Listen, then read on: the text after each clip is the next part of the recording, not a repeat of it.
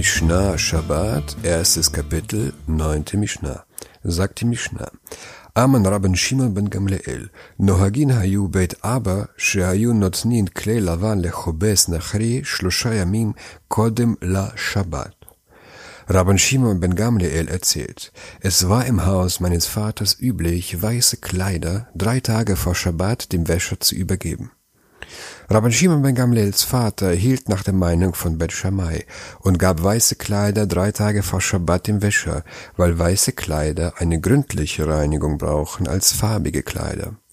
Die Tosefta fügt hinzu, dass der Vater von Rab Rabban Shimon ben Gamliel farbige Kleider am Freitag in die Reinigung gebracht hat, weil sie nur eine leichte Reinigung benötigten. Doch wie schon in der letzten Mishnah erklärt, richtet sich die Halacha nach Bet Hillel, Nämlich, solange man den Nichtjuden nicht anweist, die Wäsche am Schabbat zu waschen, ist es erlaubt, ihm jegliche Wäsche am Freitag zu bringen. Sagt die Mishnah weiter. ושבין אלו ואלו שטוענין קורות בית הבת ועיגולי הגת. Beide Schulen stimmen darin überein, dass man die Balken auf die Ölpresse und die runden Hölzer auf die Weinpresse legen darf. Wer am Schabbat Wein oder Öl presst, übertritt das Verbot der Arbeit von Dash, Dreschen. Wir haben bereits gelernt, dass nach Bet Shammai die Geräte des Menschen am Schabbat ruhen müssen. Sie dürfen keine Arbeit verrichten, auch wenn der Mensch sie nicht bedient. Deshalb verbietet Bet Shammai, den Balken auf die Ölpresse zu legen, da dadurch der Druck des Balkens Öl presst. Ebenso verbietet Bet die Hölzer auf die Weinpresse zu legen, da dadurch das Gewicht der Hölzer Wein gepresst wird. Das gilt aber nicht in dem Fall, wenn das ganze Öl noch vor Schabbat ausgepresst werden kann.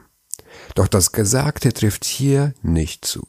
Bet erlauben den Balken auf die Ölpresse zu legen vor Schabbat. Warum?